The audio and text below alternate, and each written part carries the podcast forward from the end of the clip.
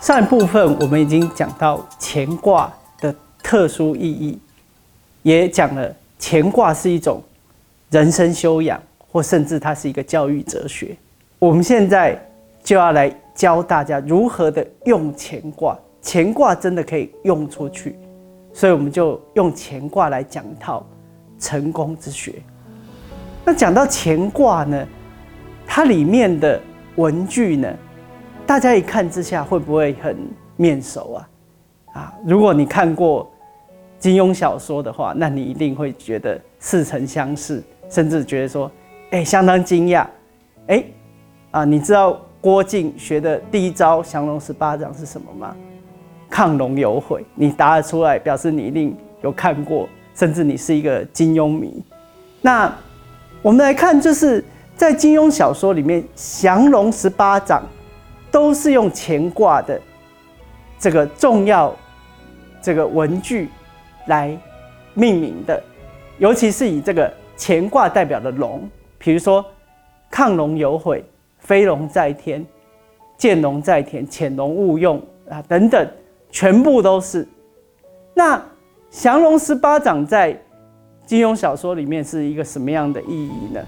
它是一个好像威力相当强大，但是呢，它却不是招式很复杂或者是很繁琐的。比如说，我们知道这个郭靖，他是一个这个资质并不怎么高的一个一个人，他的我们可以一般讲的，现在台语讲的“勾引”呀，就是他是一个很勾引，或者是甚至是刚毅木讷的这样的人。那他本来呢，就是学学一些很复杂的武功都学不好，但是呢，等到这个洪七公教他这个降龙十八掌的时候，哎，他马上就有了蜕变。为什么呢？因为这个这个降龙十八掌是一个大中至正的之道了，就好像就是乾卦代表的这个道理。那反观呢，啊，郭靖的太太黄蓉学的打狗棒法。这个郭靖是不可能学会的啊！那只有像是黄蓉啊或杨过这么聪明的人才学得会打狗棒法，因为打狗棒法相当复杂，这个招数相当多，然后要耍的相当细致。这个郭靖是学不会，但是郭靖就靠着这个降龙十八掌就成为这个这个大侠，成为这个金庸小说里面数一数二的这个厉害的人物。那为什么？因为这个。乾卦所代表的这个降龙十八掌，这个力量相当强大，所以我们要从乾卦来教大家的成功之学，并不是一个好像很复杂的，或是你要怎么样的去各种用技巧啊，或者是用怎么样的姿势，或者是甚至啊逢迎上司啊等等这些小技巧去成功，而乾卦教你的成功之学是一个很简单的，但是。是一个正道，你只要符合这个正道，你就会成功。就好像这个水水的流动一样，就是只要这个水在流，那你你顺着这个水流，你就会成功。所以我们可以从乾卦里面的六爻得到成，它是一个成功的六个阶段。那在每一个阶段，我们要怎么做，都可以从乾卦当中得到启示。那我们先来讲第一阶段。就是乾卦的第一爻，潜龙勿用。那这个阶段，我们可以给它取一个名，叫做隐遁待时之时。所谓的潜龙勿用，那它的象辞是潜龙勿用，阳在下，也就是阳气刚刚产生的时候，就是它的力量比较微弱，但是它是一个成功之前的一个，我们讲说预备阶段，或者是。你是这个要累积能力实力的阶段，那我们在历史上面呢，比如说像是啊，有很多这样的一个厉害的人物，他在成功之前都经过这样的一个隐遁的阶段。比如说，我们看诸葛亮躬耕于南阳，在这个山野间隐居的时候，这个时候他啊，虽然还没有出来做事，但其实他是在储备实力。如果你处在这个阶段，比如说你刚进去一个公司，刚进去一个团体，你要在这个地方打拼的时候，一开始的阶段你应该怎么样呢？审时度势，等待机会，甚至你可以适当隐藏，不要太过照进，不要太过显露自己啊。乾卦的第二爻，见龙在田，利见大人。那它的象辞是见龙在田，得失仆也。那这个阶段呢，就是已经啊经过了潜龙勿用这个隐藏的阶段之后，我们要进入啊第二个这个时机点。第二个时机点是怎么样？它的重点是什么呢？我把它取一个名字，叫做出世提升。这个阶段是，你已经不要太过隐藏了，你必须要逐渐崭露头角。啊，你有机会，你就要出山了。比如说，啊，诸葛亮呢一直隐居，但是等到了刘备他三顾茅庐，请他出来的时候，他这时候就要当仁不让的出来，不需要再隐居了。那啊，那这个时候重要的是什么？我们刚才看到就是这个第二爻有一句，就是爻辞是什么？利见大人。这个时机点你要怎么样？追随贵人。就是你要找到你的贵人，比如说你要找在一个公司，在一个团体里面，你要找到说，在上位者上面的主管什么人是他的人格、他的能力，或者他的这个这个见识是最好的，那我我需要跟随他。那这个这个时候啊，你应该怎么样？除了追随贵人之外，你应当适当表现，而且你应该。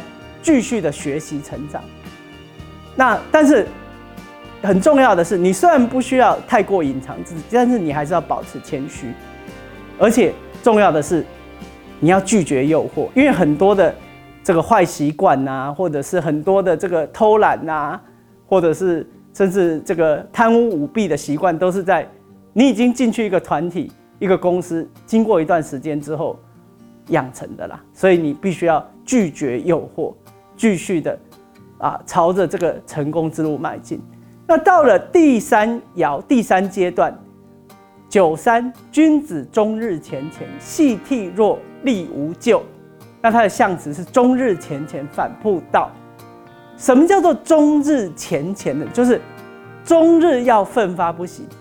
为什么终日奋发不息？我们看到这个这里有一句话叫做力无咎，就是。危险，利就是危险的意思。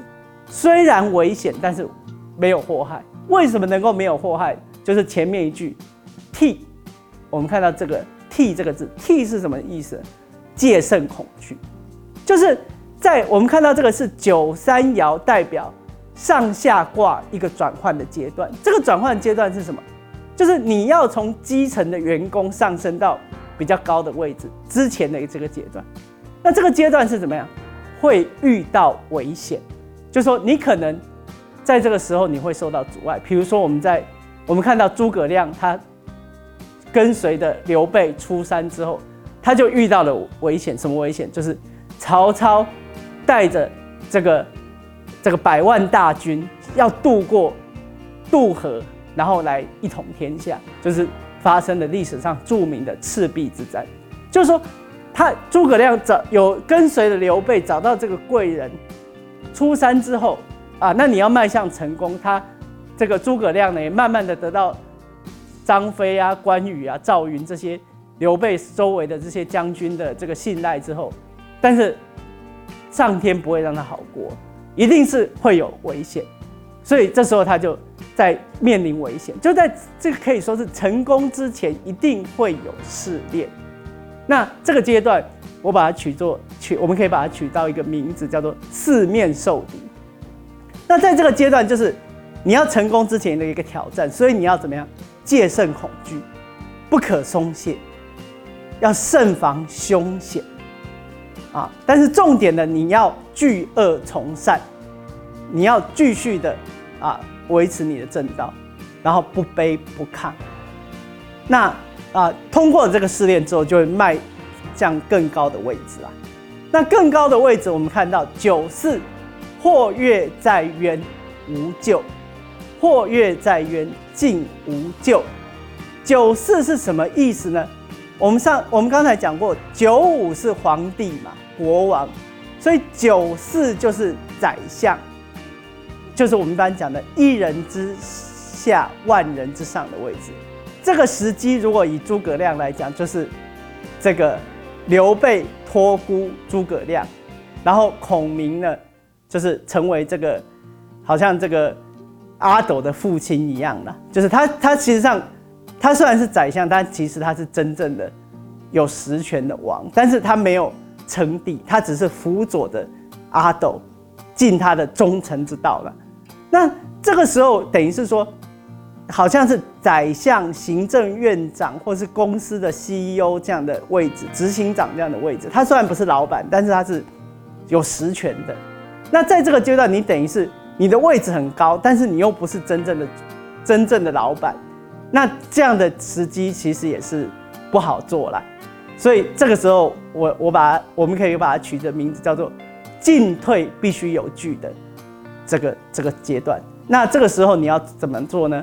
审时度势，察言观色，谦恭有礼，而且你要体察民心，因为你已经是很高的位置，你要主关心下面的人。但是但是你也要当仁不让，就是你虽然不是真正的老板，不是王，但是你你已经有这样的权利。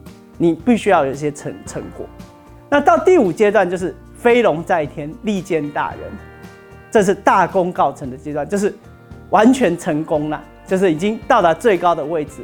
那我们知道诸葛亮他没有呃这个，他是一直辅佐的阿斗嘛，所以他他实际上没有到达这个阶段的。那这个飞龙在天的阶段比较像中国历史上面，比如说像贞观之治，唐唐太宗啊，或者是。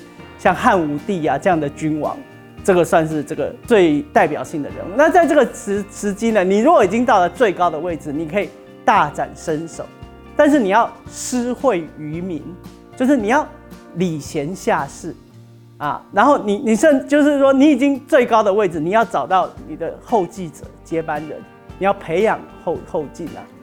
那最后呢，到这个第六个阶段呢，就是亢龙有悔。亢龙有悔，赢不可久也。这个阶段是怎么样阶段？这个是在《易经》里面相当特别的，就是你已经最到最成功的阶段，就是九五的位置。但是最成功的位置，这个之后呢，到第上爻，就是第六爻的时候，是它的意义就是说，人不可以过满。你太过于盈满的时候，或太过盛，阳气过盛的时候，你要。做一个转换，阴阳的转换，所以这个时候你要，甚至要这个急流勇退，就是你的军位已经占据过久了，已经到了可以转换跑道、考虑退休的时候。比如说呢，这个我们看最近的日本天皇也是有这个例子，就是说，哎，他觉得自己已经年迈了啊，想要传给后继者，所以他就是退位做太上皇。所以这个阶段算是太上皇的阶段。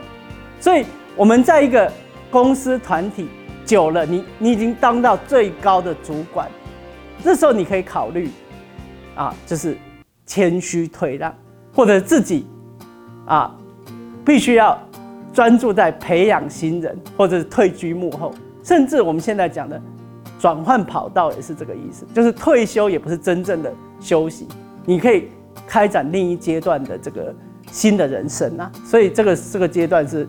可以人生做一个转换的时候，所以啊，我们看到乾卦的六爻，确实是，它就代表着一个人从开始打拼事业到成功的一个一个过程。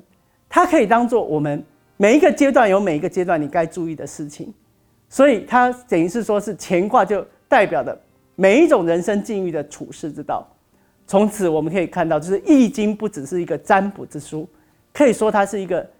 人生成功的一个说明书。好，那我们就谈到这里，谢谢。